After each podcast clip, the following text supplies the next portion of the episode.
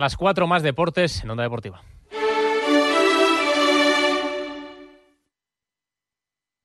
Onda Cero, Extremadura.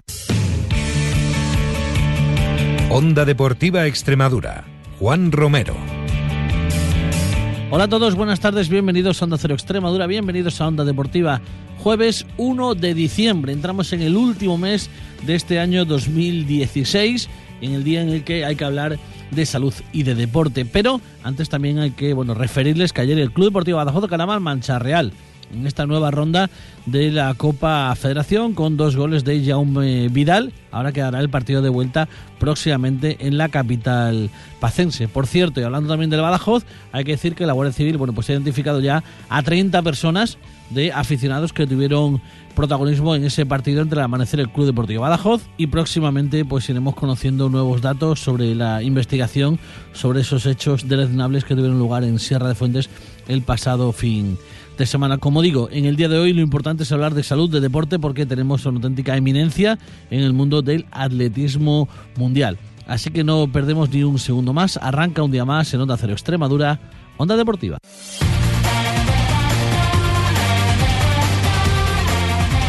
Bien, pues eh, como les decía, vamos a pasar en este programa de hoy jueves 1 de diciembre, en el espacio que cada semana Onda Cero Extremadura le dedica al mundo del atletismo, al mundo de la salud, al deporte.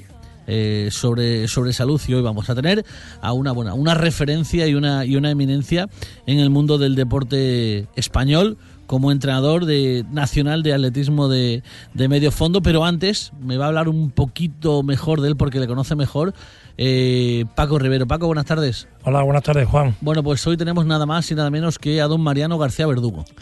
Pues mira, sí.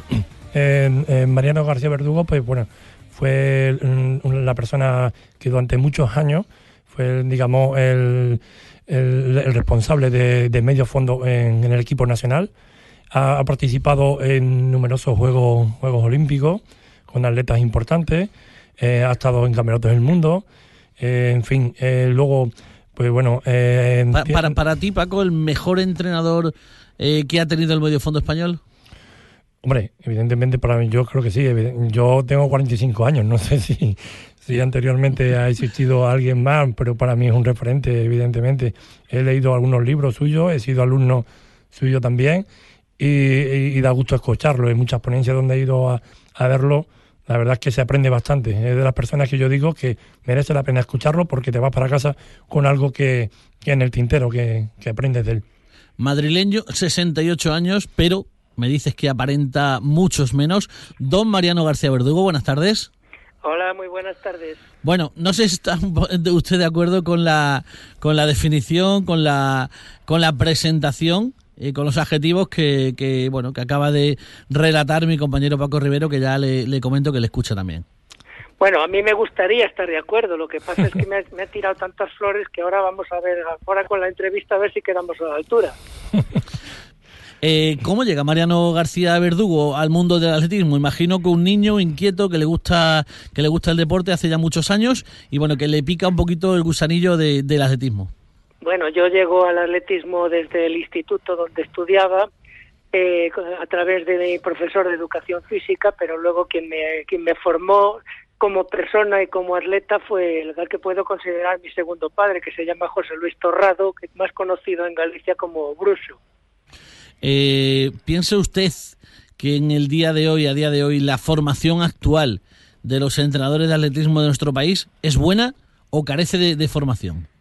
Yo creo que es bastante buena. El problema es que la materia prima está bajando bastante por problemas de, de lo blanditos que son ahora los niños, luego eh, la obesidad que existe y sobre todo también porque los, los más cualificados, eh, los, un entrenador para poder llevar a un atleta al más alto nivel no solamente basta con que haga cursos, necesita como el gran, como el buen vino necesita solera y desgraciadamente los entrenadores con Solera están marchándose por problemas de la crisis que no, no pueden profesionalizarse y entonces pues se dedican a personal trainer, a entrenar preparación física a equipos de fútbol y con lo que yo creí que iba a ser un que iba a dejar un legado de entrenadores pues por culpa de la crisis los buenos buenos pues quedan muy poquitos y los otros están están derivando hacia hacia ganarse el cocido en, en otros sitios eh, yo quería que usted me, hiciera mm, una diferencia porque bueno en, alguna ocasión lo, he escuchado hablar de este tema.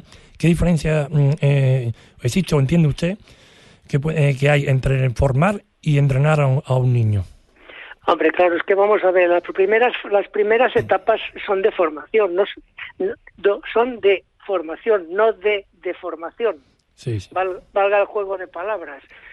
Estamos, en la mayoría de los casos, en muchos casos, estamos tratando al niño como si fuera un deportista en versión bolsillo y el niño es un ser, un animalito, entre comillas, eh, lo de animalito, pero que es totalmente distinto del adulto y por lo tanto requiere un tratamiento totalmente diferenciado.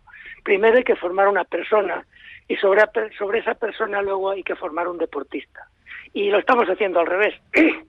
si, si el campeón olímpico hacía un número de repeticiones de tal tiempo, pues como es un niño, pues hace menos repeticiones, les damos más recuperación y eso no vale. O sea, entrenar menos y menos fuerte no sirve hay que el niño tiene que tener un tratamiento totalmente distinto. Por eso siempre reivindico la figura del entrenador de niños. El entrenador de niños debería ser un gran especialista, con unas dotes pedagógicas que no tiene por qué tener.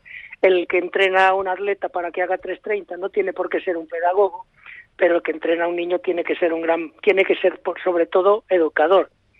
Pero además tiene que eh, tener unos conocimientos de alto rendimiento muy altos, muy grandes, porque tiene que saber por qué camino tiene que llevar, porque el, itinerario que tiene que seguir el niño para el que aquel que vale y que quiera y que pueda el día de mañana cuando tome una decisión quiero dedicarme a esto, pues por por haber por no haber hecho las cosas bien, aunque él quiera ya no pueda dedicarse. Eh, en una de las causas eh, del gran porcentaje que de abandono después existe a una eh, temprana, mediana edad, es uno de los factores, esto que usted indica, el de la falta de una correcta formación. Sí, claro, y por el no haber las, hacer las cosas en su sitio. Eh, existen unas fases sensibles en el desarrollo de los niños que hay que saber eh, identificar para saber qué estímulos hay que introducirle en cada momento. Si no tenemos, somos conscientes de que en este momento hay que hacer más trabajo de fuerza explosiva en este momento hay que hacer más trabajo de otro tipo, si en, estos momentos no tenemos, no tenemos eh, claro los estímulos que le tenemos que introducir, pues resulta que entonces no, ese nos escapa el tren, por así decirlo, y ese tren no vuelve a pasar. Eh, bueno, y entrando un poco más en, su forma de, llevar las cosas, de entrenar y todo eso. Quería que nos, que nos explicase un poco en qué consiste el, modelo DIRPER que usted ha creado y, que ayuda a simplificar la, planificación y control de los entrenamientos. Bueno, este modelo, digamos que es una comparación al huevo de Colón, eh, que, todo el mundo lo, lo, tiene claro, pero, pero a alguien se le ha ocurrido estructurarlo sin más. Se trata de un entrenamiento por, por zonas, por zonas áreas funcionales, en las cuales pues consideramos al, al, atleta como como dividido por zonas. Y entonces en función de la potencia del ejercicio, es decir, la energía que gasta por, por, por tiempo o lo que vulgarmente se, se suele conocer como intensidad, si en función de esa, de esa potencia, pues las cargas, una misma, un mismo ejercicio puede provocar unos efectos o puede provocar otros. Por ejemplo, si hace un sprint o un trabajo de saltos, eso gasta mucha, mucha energía tiempo. Eso se, se ubicaría, por así decirlo, en el piso de arriba. Cuando está haciendo una carrera continua, muy suave, muy lenta, se ubicaría en el piso de abajo. Es que en función de cada piso, pues las enzimas, las hormonas, el metabolismo, las fibras musculares, etcétera, etcétera, eh, se les provoca un efecto distinto. Entonces, si tenemos claro eso, es muy fácil después estructurar un entrenamiento y planificar. Y estas personas, ahora que, que, está tiene un poquito la moda del autoentrenar, prepararse para las medias maratones, el tema de los runners, eh, ¿qué consejo les daría? Pues les, les daría un consejo que se pusieran en manos de un profesional lo primero porque porque es eh, deporte y medicina todo el mundo opina no sé si me explico con eso. Vamos a hablar también de la importancia de los estados de ánimo, de las sensaciones. Usted dijo que conocía perfectamente a Fermín Cacho y que había visto muchas veces conseguir la victoria antes de salir a las pistas, con tan solo mirar a los rivales. ¿Qué significa eso? Vamos a ver, que yo creo, considero que estoy convencido, después de muchos años, 24 años asistiendo a Juegos Olímpicos y conviviendo con atletas de todo, de todo pelaje, no sabía que, que, se, que se hundían ante la competición, pero por ejemplo, el tema de Fermín Cacho, yo siempre lo pongo como ejemplo. Yo le he visto, yo le he visto ganar en la zona de calentamiento, ganar atletas solamente con la mirada. Hay atletas que absorben la energía de los otros y hay otros atletas que la pierden ante los otros. Fermín era de los que, les quitaba la energía a los demás porque nunca se ponía nervioso, siempre estaba mm, positivo. Eh, yo recuerdo alguna anécdota de cuando van a entrar a la, a la cámara de llamadas que todos los atletas, por muy enteros que los vemos, entran pálidos y entran, entran que habría que, poner, que darles el dodotis de competición, que digo yo pues el amigo Fermín me lo encuentro ahí corriendo detrás de Mostaza con una manguera cuando tenía que entrar eh, a mojarle. O sea, es, es, un hombre que no se, se desestabilizaba por nada. Y claro, lo daba todo en la competición y, y en esos momentos pues es, es lo que vale. Todos están en unas perfectas condiciones, pero el que psicológicamente está más entero y tiene tiene ese, esa, gestiona esa presión. La gestión, la presión, decía José Marín, que se puede sentir por el pecho o en la espalda. Si la sientes en el pecho te frena y si la presión la sientes en la espalda te empuja. Un ejemplo muy muy significativo y muy clarividente, extrapolando extrapolando eh, personas y aunque es una bestia de la naturaleza, por ejemplo, es el mismo caso, por ejemplo, de Usain Bolt. Es un atleta que sabes que antes de la carrera tiene tanta seguridad y tanta fortaleza que sabes que va a ganar. Es que eso es lo fundamental, o sea, hay, hay gente que no lo entiende, que dice este es un soberbio, este es un fantasma, es que si no piensas así, no vas a poder ganar.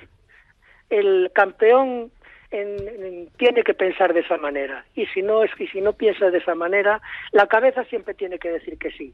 Para decir que no a veces están las piernas pero como la cabeza diga que no las piernas van a decir que no seguro. Eh, habrá vivido seguramente no sé si de cerca o al menos sí que al estar en tantos Juegos Olímpicos eh, sí que ha convivido en alguna ocasión con casos de dopaje. Eh, algunos casos de, también de atletas españoles que nos ha dolido, bueno, pues eh, muchísimo. ¿Qué opinión nos da al respecto y cuáles serían algunas de las medidas que eh, Mariano García Verdugo podría aportar para erradicar este, este, esta lacra? Bueno, las medidas, bajo mi punto de vista, son dos. Mejorar la lucha contra el dopaje, eso siempre siempre decimos lo mismo, pero yo creo que se puede hacer mucho más y se debe hacer mucho más. Y la segunda, fundamentalmente, es la educación, la formación desde niños. O sea, si un, si un atleta tiene su ética, tiene su moral y está formado como persona, es casi seguro que no va a caer en esa tentación. O sea, primero educación y después lucha. Pues lamentablemente no tenemos eh, más tiempo. Eh, decíamos al principio que bueno era un, era era una eh, fabulosa manera de, de, hacer un programa el hablar con usted porque bueno la verdad es que es muy interesante. Ha sido yo creo muy muy instructiva esta esta charla. Para mí ha sido un auténtico placer conocerle conocerle un poquito más y bueno pues simplemente agradecerle que bueno que haya estado con nosotros en este programa que cada jueves dedicamos en Onda Cero a la salud y, y al deporte y que haya contribuido a hacerle un poquito mejor. Pues muchísimas gracias, ha sido un verdadero placer. Muy bien, don Mariano García Verdugo, muy buenas tardes. Buenas tardes, Mariano.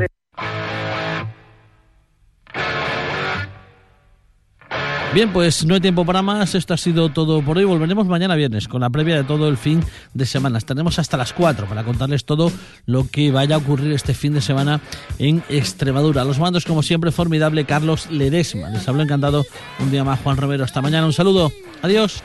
谁人